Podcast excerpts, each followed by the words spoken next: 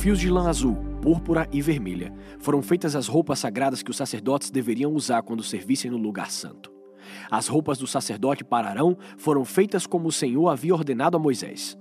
Fizeram um manto sacerdotal de fios de lã azul, púrpura e vermelha, de linho fino e de fios de ouro. Fizeram lâminas finas de ouro batido, que foram cortadas em fios para serem tecidos com o linho fino e com os fios de lã azul, púrpura e vermelha. Fizeram duas alças para o manto, as quais foram presas nos seus dois lados.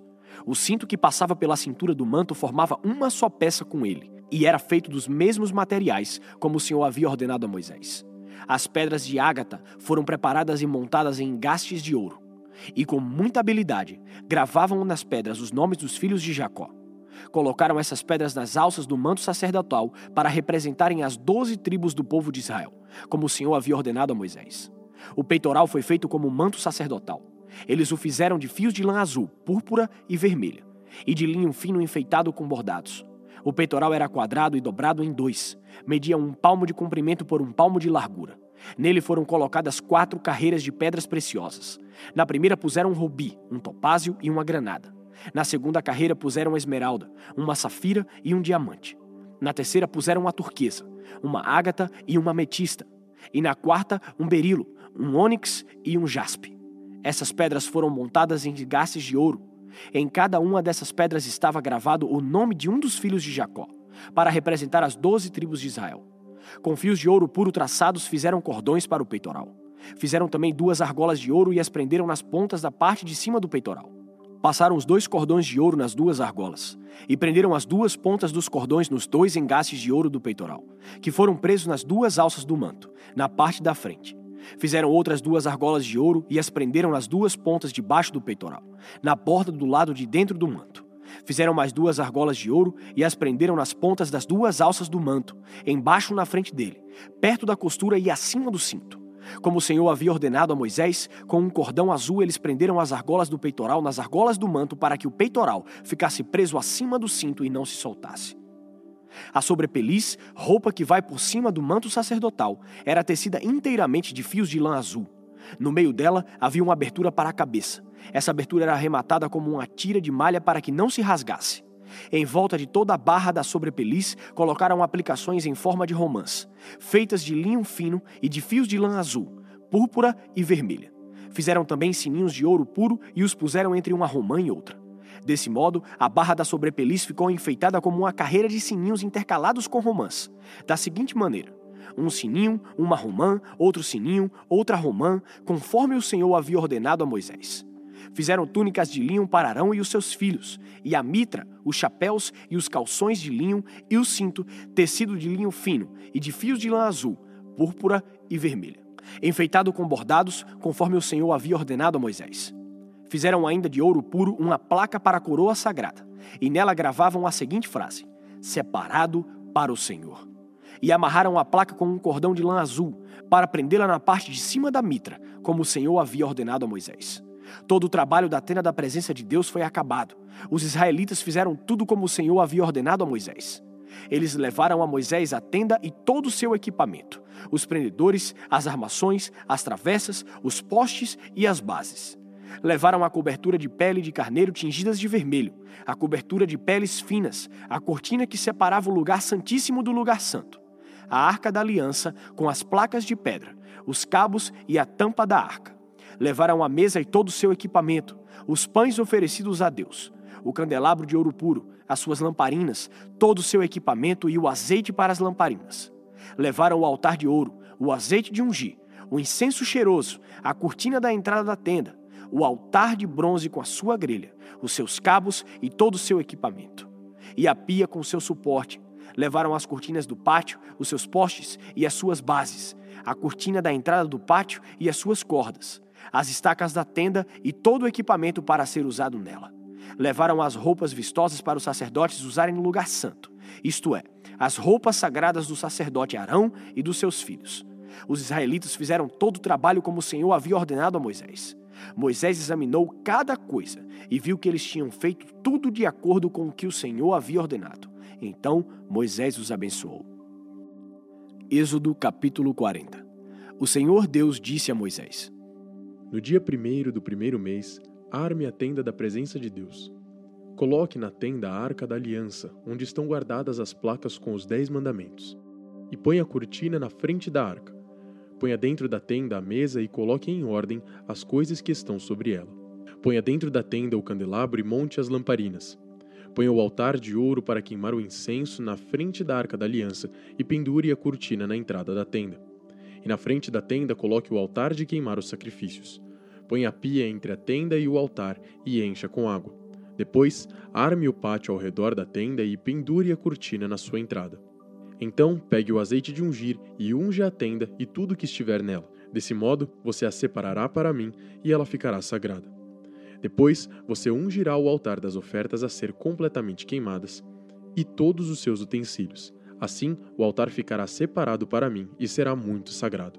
Do mesmo jeito, você ungirá a pia com o seu suporte e a separará para mim. Leve Arão e os filhos dele para a entrada da tenda e mande que se lavem.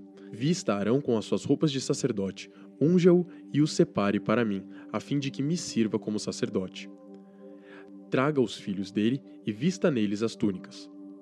Em seguida você os ungirá, como ungiu o pai deles, para que me sirvam como sacerdotes. Isso fará com que sejam sacerdotes para sempre.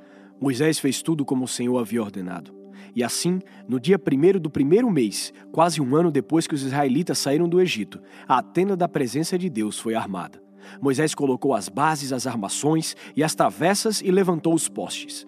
Ele estendeu a cobertura sobre a tenda e colocou a cobertura de fora por cima dela, como o Senhor havia ordenado. Depois, pegou as duas placas de pedra e as colocou dentro da arca da aliança. Enfiou os cabos nas argolas da arca e colocou a tampa nela. Então pôs a arca na tenda, e como o Senhor havia ordenado, pendurou a cortina entre o lugar santo e o lugar santíssimo, para que ninguém pudesse ver a arca. Moisés pôs a mesa na tenda, no lado norte, do lado de fora da cortina, e colocou sobre ela os pães oferecidos a Deus, o Senhor, como ele havia ordenado. Moisés pôs o candelabro na tenda no lado sul, em frente da mesa, e ali, na presença do Senhor, ele acendeu as lamparinas como o Senhor havia ordenado. Pôs o altar de ouro na tenda, em frente da cortina e queimou o incenso cheiroso, como o Senhor havia ordenado. Pendurou a cortina na entrada da tenda e ali, em frente da cortina, colocou o altar para as ofertas que seriam completamente queimadas. Em cima do altar, ele apresentou as ofertas a serem queimadas e as ofertas de cereais, como o Senhor havia ordenado. Pôs a pia entre a tenda e o altar e a encheu com água. Nela Moisés, Arão e os filhos de Arão lavavam os pés todas as vezes que entravam na tenda ou iam até o altar, como o Senhor havia ordenado. Moisés armou o pátio em volta da tenda e do altar e pendurou a cortina na entrada do pátio. E assim ele terminou todo o trabalho. Então a nuvem cobriu a tenda e ela ficou cheia da glória de Deus, o Senhor. Por isso Moisés não pôde entrar nela. Os israelitas levavam o seu acampamento de um lugar para outro somente quando a nuvem se levantava de cima da tenda. Mas se a nuvem não se levantava, os israelitas não saíam dali até o dia em que ela se levantava. Em todas as suas viagens, eles podiam ver, durante o dia, a nuvem da presença do Senhor em cima da tenda, e durante a noite viam o fogo queimando em cima dela. Provérbios 18 Quem não gosta de estar na companhia dos outros só está interessado em si mesmo e rejeita todos os bons conselhos. O tolo não se interessa em aprender, mas só em dar suas opiniões. Os maus são desprezados, e quem surge o seu próprio nome passa vergonha. A linguagem humana é profunda como o mar, e as palavras dos sábios são como os rios que nunca secam. Não é certo dar razão ao culpado, deixando de fazer justiça ao inocente. Quando o tolo começa uma discussão, o que ele está pedindo é uma surra. Quando o tolo fala, ele causa sua desgraça, pois acaba caindo na armadilha das suas próprias palavras. Os mexericos são tão deliciosos como gostamos de saboreá-los. O trabalhador relaxado é companheiro daquele que desperdiça. O nome do Senhor é como uma torre forte para onde as pessoas direitas vão e ficam em segurança. O rico pensa que sua riqueza o protege como as muralhas altas e fortes em volta de uma cidade. A pessoa orgulhosa está a caminho da desgraça, mas a humilde é respeitada. Quem responde antes de ouvir mostra que é tolo e passa vergonha. A vontade de viver mantém a vida de um doente, mas se ele desanima, não existe mais esperança. A pessoa sábia está sempre ansiosa e pronta para aprender. Você quer falar com alguém importante? Leve um presente e será fácil. Aquele que é o primeiro a fazer a sua defesa parece ter razão, mas só até que a outra pessoa comece a lhe fazer perguntas. Quando os poderosos se enfrentam no tribunal, tirar a sorte com os dados sagrados pode resolver a questão. É mais difícil ganhar de novo a amizade de um amigo ofendido do que conquistar uma fortaleza. As discussões estragam as amizades. Você terá de aguentar as consequências de tudo o que disser. O que você diz pode salvar ou destruir uma vida. Portanto, use bem as suas palavras e você será recompensado. Quem acha uma esposa encontra a felicidade. Recebeu uma bênção de Deus, o Senhor. O pobre pede licença para falar, mas o rico responde com grosseria. Algumas amizades não duram nada, mas um verdadeiro amigo é mais chegado que um irmão. Mateus 8 Jesus desceu do monte e muitas multidões o seguiram. Então um leproso chegou perto dele, ajoelhou-se e disse: Senhor, eu sei que o Senhor pode me curar se quiser. Jesus estendeu a mão, tocou nele e disse: Sim, eu quero. Você está curado. No mesmo instante, ele ficou curado da lepra. Então Jesus lhe disse: Escute, não conte isso para ninguém, mas vá pedir ao sacerdote que examine você. Depois, a fim de provar para todos que você está curado, vá oferecer o sacrifício que Moisés ordenou.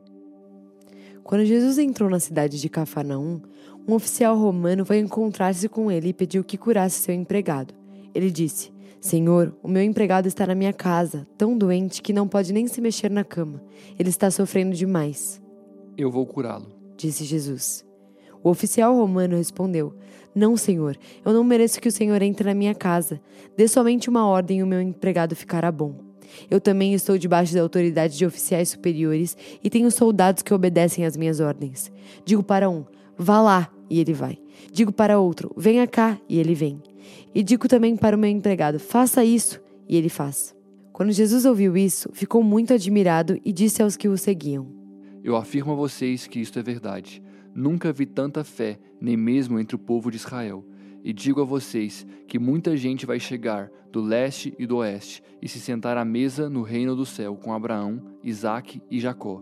Mas as pessoas que deviam estar no reino serão jogadas fora, na escuridão. Ali vão chorar e ranger os dentes de desespero. E Jesus disse ao oficial: Vá para casa, pois será feito como você crê. E naquele momento o empregado do oficial romano ficou curado.